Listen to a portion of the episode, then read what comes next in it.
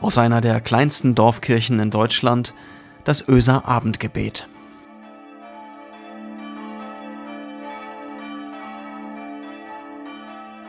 Hallo und herzlich willkommen beim Öser Abendgebet. Ich bin Anja von Issendorf, ich bin Pastorin im Hospiz zwischen Elbe und Weser in Bremerförde. Und ich begrüße euch herzlich heute Abend hier am 3. Februar. Und ich möchte mit einer kleinen Frage beginnen. Was haben Henning Mankel, Jogi Löw, Toni Marshall und Hans-Jochen Vogel gemeinsam? Sie alle haben am 3. Februar Geburtstag. Und für den Fall, dass du, der oder die du dieses Abendgebet heute hörst, heute Geburtstag hast, gratuliere ich dir ganz herzlich. Ich persönlich feiere ja sehr gerne Geburtstag. Das liegt daran, dass ich wahnsinnig gerne Geschenke bekomme. Ich gebe das jetzt mal ganz offen zu. Was ich allerdings noch nie gefeiert habe, ist mein Namenstag. In der katholischen Tradition, da ist das eher Brauch, den Namenstag zu feiern. Man feierte dann den Tag, an dem der Patron oder der oder die Heilige Geburtstag hatte, nachdem man benannt worden ist. Der Name sollte mit diesem Menschen verbinden und einem Kind bei der Geburt etwas mit auf den Weg geben, wie so eine Art Vorbild. Hier in unserer Gegend ist der Namenstag nicht so verbreitet. Manchmal googelt man das vielleicht und alle, die Helene, Claudia, Ansgar oder Blasius heißen, stellen dann heute fest, oh, der 3. Februar ist mein Namenstag. Der Name eines Menschen ist oft das Erste, was man hört, wenn man jemanden neu kennenlernt. Man stellt sich vor und nennt den Namen und dann kennt man sich so ein klein wenig, also ein ganz klein wenig. Denn natürlich ist der Mensch noch viel mehr, vielschichtig in seiner Persönlichkeit und in seiner Entwicklung. Und natürlich gehört auch zum Kennenlernen eines Menschen noch viel mehr, aber der Name ist schon etwas, was wir schnell mit einem bestimmten Menschen verbinden. Namen prägen sich in unser Gedächtnis ein. Wenn ich heute einen Helmut kennenlerne, dann denke ich an alle Helmuts, die ich in meinem Leben getroffen habe. Das kann dann unter Umständen sehr unangenehm sein. Oder angenehm, je nachdem. Unser Name ist mit uns verbunden. Unsere Eltern haben unseren Namen ausgesucht, kurz nach oder vielleicht schon vor unserer Geburt überlegt, wie wir heißen sollen. Und das ist gut so, denn nur einen Monat dürfen wir ohne Namen leben. Dann muss er spätestens dem Amt mitgeteilt werden. Ansonsten legt Vater Staat den Namen fest. Das ist aber bisher nur einmal vorgekommen. Im Idealfall haben uns also unsere Eltern unseren Namen gegeben und bei unserem Namen gerufen, als wir größer wurden, unser Zimmer aufräumen oder zum Essen kommen sollten. Mit unserem Namen verbindet sich vieles, für uns selbst und für andere. Bestimmte Eigenschaften und Vorlieben verbinden sich für die, die mit uns leben, mit unserer Person und auch mit unserem Namen. Ich habe vor kurzer Zeit eine Frau beerdigt, ich darf hier über sie sprechen, die hieß Anita. Ich habe sie im Hospiz kennengelernt. Anita liebte die Sonne und sie war dafür bekannt, dass sie sich bei Sonnenschein raussetzte und Espresso trank. Am liebsten tat sie das in Portugal. Wenn das Wetter das zuließ, dann, so sagte man in der Familie, dann war Anita Wetter. Ich bin sicher, für die Familie wird es keinen Sonntag mehr geben, an dem sie nicht denken wird, heute ist Anita Wetter.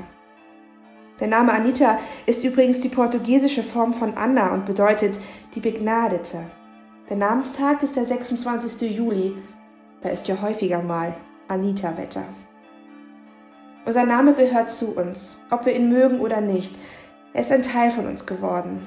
So viele Menschen haben den Namen gerufen und genannt, manchmal vielleicht voller Freude, manchmal vielleicht auch wütend. Wer meinen Namen nennt, der hat mir etwas zu sagen, der meint mich, mich ganz persönlich. Im Jesaja-Buch steht, Gott spricht, fürchte dich nicht. Ich habe dich erlöst. Ich habe dich bei deinem Namen gerufen, du bist mein. Gott ruft uns beim Namen. Das heißt, Gott kennt deinen Namen auch. Er kennt dich. Er kennt deine Lebensgeschichte. Er kennt dich schon, bevor du geboren wurdest. Er kennt deine ersten Schritte und dein erstes Hinfallen. Er hat dich gesehen, wie du Fahrradfahren gelernt hast und deine ersten Freunde getroffen hast. Er war dabei, als du dich ganz nervös auf der Party bei diesem einen besonderen Menschen vorgestellt hast. Er kennt deine schönen und warmen Stunden und Tage und Jahre. Und er kennt dein Wein und deine Angst. wenn du über dich selbst verzweifelt warst und weder dich noch deinen Namen irgendwie ertragen hast. Gott kennt dich und mich. Und er wird auch bei dir bleiben, wie auch immer dein Leben von diesem 3. Februar 2021 an weitergehen wird. An deiner Seite. Das Wunderbare daran ist ja, Gott ist kein fernes Wesen. Es gibt ein Gottesbild, das davon ausgeht, dass Gott das Leben der Welt geschaffen hat, das Wachsen und Werden einmal angestupst hat und dann aber die Welt ihrem Schicksal überlässt. Aber genau das, sagt Gott im Jesaja-Buch, ist eben nicht so. Und es fällt uns oft genug schwer zu glauben, dass Gott wirklich ein Teil dieser Welt ist und in ihr, in uns und mit uns lebt und uns kennt und meint und liebt. Die Theodizee-Frage spukt den Menschen nachvollziehbarerweise ja immer wieder im Kopf herum. Wenn es einen Gott gibt, der sich um uns alle sorgt und uns alle kennt, mit Namen kennt, warum gibt es so viel Elend in der Welt? Warum gibt es Kinder, die auf der Flucht von Krieg sterben? Warum kennen manche Menschen nur Krieg und Terror in ihrem Land oder in ihrem Leben? Gott, groß und unendlich wie er ist, müsste doch all das verhindern, sich für uns einsetzen, für jeden von uns. Oskar ist zehn Jahre alt und an Krebs erkrankt. Und es gibt keine Hoffnung, sagen die Ärzte. Gott kennt mich nicht, denkt Oskar. Er ist enttäuscht vom Leben, von seinen Eltern, den Ärzten, von allen, bis er die Dame in Rosa kennenlernt. Sie besucht Oskar und spricht mit ihm über das Leben und sagt, Gott ist nicht fern von dir. Schreib ihm ruhig Briefe, erzähle von deinem Leben, deiner Fantasie, deiner Angst, deiner Sehnsucht nach Leben. Eines Tages zeigt die Dame in Rosa Oskar ein Kruzifix in der Krankenhauskapelle. Das soll Gott sein? Fragt Oskar.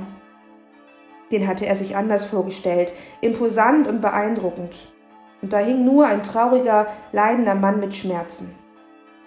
Und die Dame in Rosa sagt, ist das nicht viel besser? Hier ist ein Gott, der dich versteht, wenn du Schmerzen hast, der weint, der die Angst vor dem Tod kennt, der dich versteht und der dich kennt. Ist das nicht viel besser? Was Erik Emanuel Schmidt in dem kleinen und wunderbaren Büchlein Oskar und die Dame in Rosa beschreibt, trifft mein Gottesbild total. Das ist das, was im Buch des Propheten Jesaja beschrieben steht. Gott ist nicht unnahbar und unerreichbar. Er ist uns nahe, jedem von uns, kennt jeden von uns. Und das Kreuz zeigt es, Gott kennt nicht nur die Sonnenseite des Lebens, nicht nur die Chroniken der Märtyrer und der Heiligen, nein, er kennt uns, wie wir mutig und stark und selbstlos sind, aber er kennt uns auch, wenn wir uns klein fühlen und unsicher sind. Er kennt auch die Schattenseiten des Lebens. All das kennt Gott. Und das ist ein guter Grund, sich nicht zu fürchten. Und ich finde, dass Gott unsere Namen kennt und uns beim Namen ruft, das ist doch mal ein guter Grund, mal den eigenen Namenstag zu feiern. Mal ein wenig über den Namen nachzudenken, den wir bekommen haben, Natürlich sind wir mehr als nur ein Name, aber er gehört nun mal zu uns.